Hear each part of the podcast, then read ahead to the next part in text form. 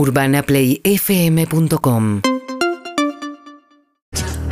8 y 26 de la mañana. A propósito de la discusión que están teniendo eh, la ciudad y la nación respecto a qué va a pasar con el subsidio y por lo tanto la tarifa de que pagan eh, los micros, los colectivos que circulan por la ciudad de Buenos Aires, vamos a charlar con Alfredo Sainz. Alfredo es periodista especializado en temas de economía y consumo, eh, amigo de la casa, es Alfredo, y sabe de cosas extrañísimas y una de las Sí. cosas que sabe un montón, Alfredo, de colectivos, se los puedo asegurar. ¿Cómo andas, Alfredo? Buen día. ¿Cómo andás, María? ¿Todo bien? Bueno, ¿qué, qué, qué decís vos de esta discusión?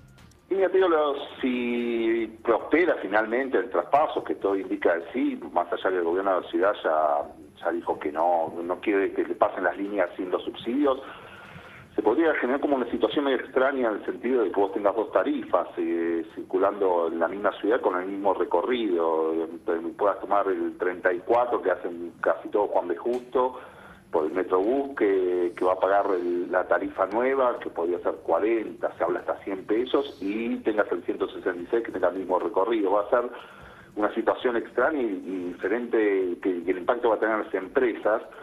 Y desde el lado de las empresas parece lo más interesante que eh, de estas 32 líneas que son, tienen las dos cabeceras en capital, que serían las que pasarían a dejar de tener subsidio del gobierno nacional y eventualmente tendrían un aumento fuerte de tarifas, eh, tenés muchas empresas que son independientes, te quiero decir, eh, el mercado de colectivos tiene cuatro o cinco grandes grupos que dominan, algunos hasta 50 en línea de colectivo, y tenés todavía las viejas sociedades de componentes, que son los viejos colectiveros, que son los dueños, que en la mayoría de los casos son empresas que funcionan muy bien, porque lograron resistirse el avance de los grupos.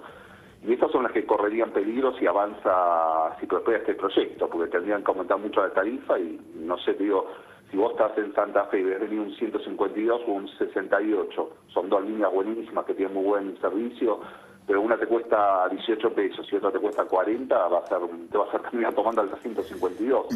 es dilema grande desde el punto de vista empresario. Claro, eh, en eso me pareció bastante razonable el planteo que llevó Jorge Macri, que ahora es funcionario del gobierno de la Reta, a la mesa de discusión diciendo es muy difícil tener esta discusión si no está también eh, Kicillof o los funcionarios de la provincia de Buenos Aires para discutir, eh, porque es un área metropolitana. Digo, durante toda la pandemia era es imposible dividir el conurbano de capital, tenemos que hacer políticas comunes respecto al coronavirus. Ahora viene el transporte, tenés 3 millones de bonaerenses que diariamente vienen a trabajar a capital. En capital vivimos 3 millones y se suma una población equivalente viniendo del conurbano. Es una locura que vos no pienses eh, en algo coordinado respecto a hacer con el, transporte. Sí, eso uno y dos, el tema es plantearse los subsidios, creo que se habla mucho, bueno, está todo detrás de todo esto, está la decisión de acuerdo con el fondo de bajar los subsidios que gasta Argentina en energía y transporte. El de transporte me parece, no es lo mismo me parece que, que luz y gas, porque no tenés el efecto pileta con calefaccionada con gas, es decir, el, transporte público es un servicio que lo está muy subsidiado en la Argentina, pero lo toma, es más correcto que ese subsidio, porque lo toma clase media para abajo, es, es raro alguien del primer decil, del segmento más rico, que tome colectivos. Eh, sería buenísimo si Argentina tuviera un, capaz un sistema de otro sistema de transporte, pero en los hechos se da que está muy direccionado, los subsidios no es lo mismo que la luz el gas, que todos usamos, eh, desde el más rico hasta el más pobre usa eh, luz, eh, energía eléctrica y muchísimos, eh, los altos los, eh, hogares de altos segmentos, de altos ingresos también usan gas. Eh, acá si vos subsidias los colectivos, creo que tiene una razón de ser y lo que vos decís, primero que en capital lo utilizan muchos de, pues, de gente del conurbano, que vienen a capital a trabajar a capital, con lo cual le estarías quitando un subsidio a la gente del Gran Buenos Aires que y de segmentos medios para abajo que son los que más necesitan. Y segundo, vos desalentar el uso de energía eléctrica, de gas, es una medida positiva para el país, porque no tiene divisas, para el mundo, si se quiere.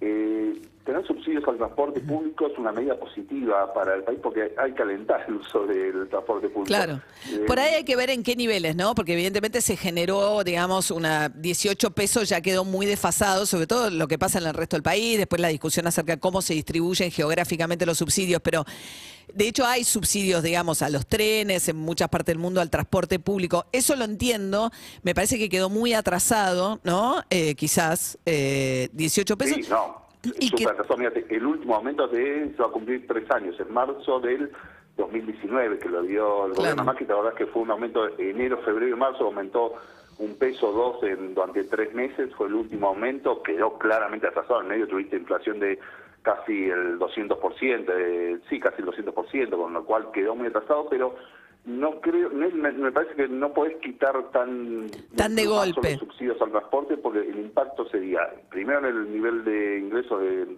clase media para abajo muy fuerte y segundo tampoco socialmente no, no es positivo Sí, eh, Cristina Kirchner-. Claro, me acuerdo, de me acuerdo alguna vez Cristina Kirchner durante su gobierno decía que, claro, que era una forma como de, de- de darle un extra al salario, ¿no? Entonces, decía, el subsidio a transporte, como lo concebían ellos, ¿no? Eh, es raro igual que Kisilov no participe de estas discusiones, pero bueno, eh, ¿no? Como un... No, cuando se dio el último aumento del transporte que, que ahí comentaba Alfredo, este fue el momento en el cual el gobierno de Macri hizo el, el traspaso este que hoy se está discutiendo sobre los subsidios. ¿sí? Le, le pasó a la provincia de Buenos Aires y a la ciudad de Buenos Aires. Lo que pasa que en ese momento el, el aumento lo anuncia la Nación a través del ministro Guillermo Dietrich para que no sea el gobierno de la reta quien anunciaba el, el incremento en el caso de la ciudad de Buenos Aires. Pero ahí es donde empieza este conflicto. En ese momento la administración de Cambiemos decide traspasarle los subsidios a la provincia y a la ciudad, porque son compartidos.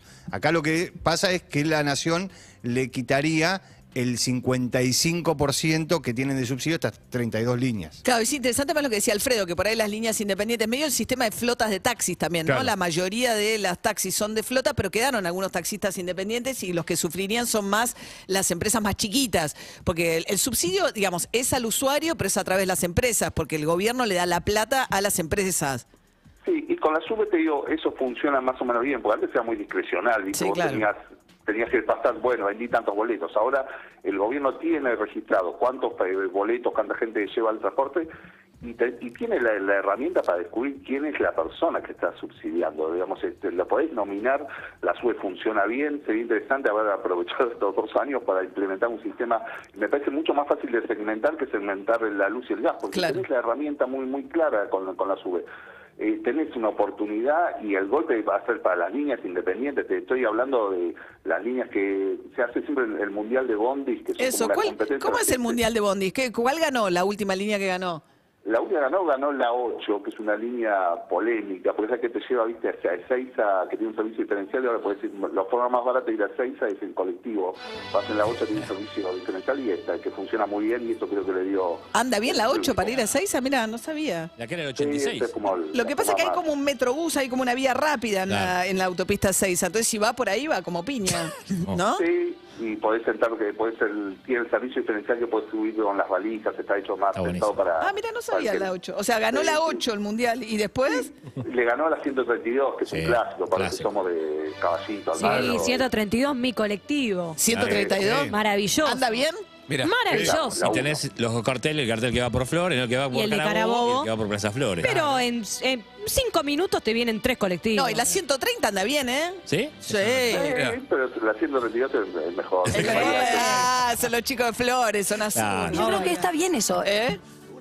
Bueno, y estas Bueno. son las líneas que corren peligro, digamos, la 122, No, la 68, 19, que No. son todas líneas muy buenas, que solo andan en capital y que, que, que pasaría si le quitan el subsidio. No, no Bien. sé cuánto se puede sostener si tienen, cuestan el doble que una, una línea colectiva que hace el mismo recorrido. El mismo recorrido. Alfredo Sáenz, periodista, eh, especialista en temas de economía y de consumo. Gracias, Alfredo. Te mando un beso.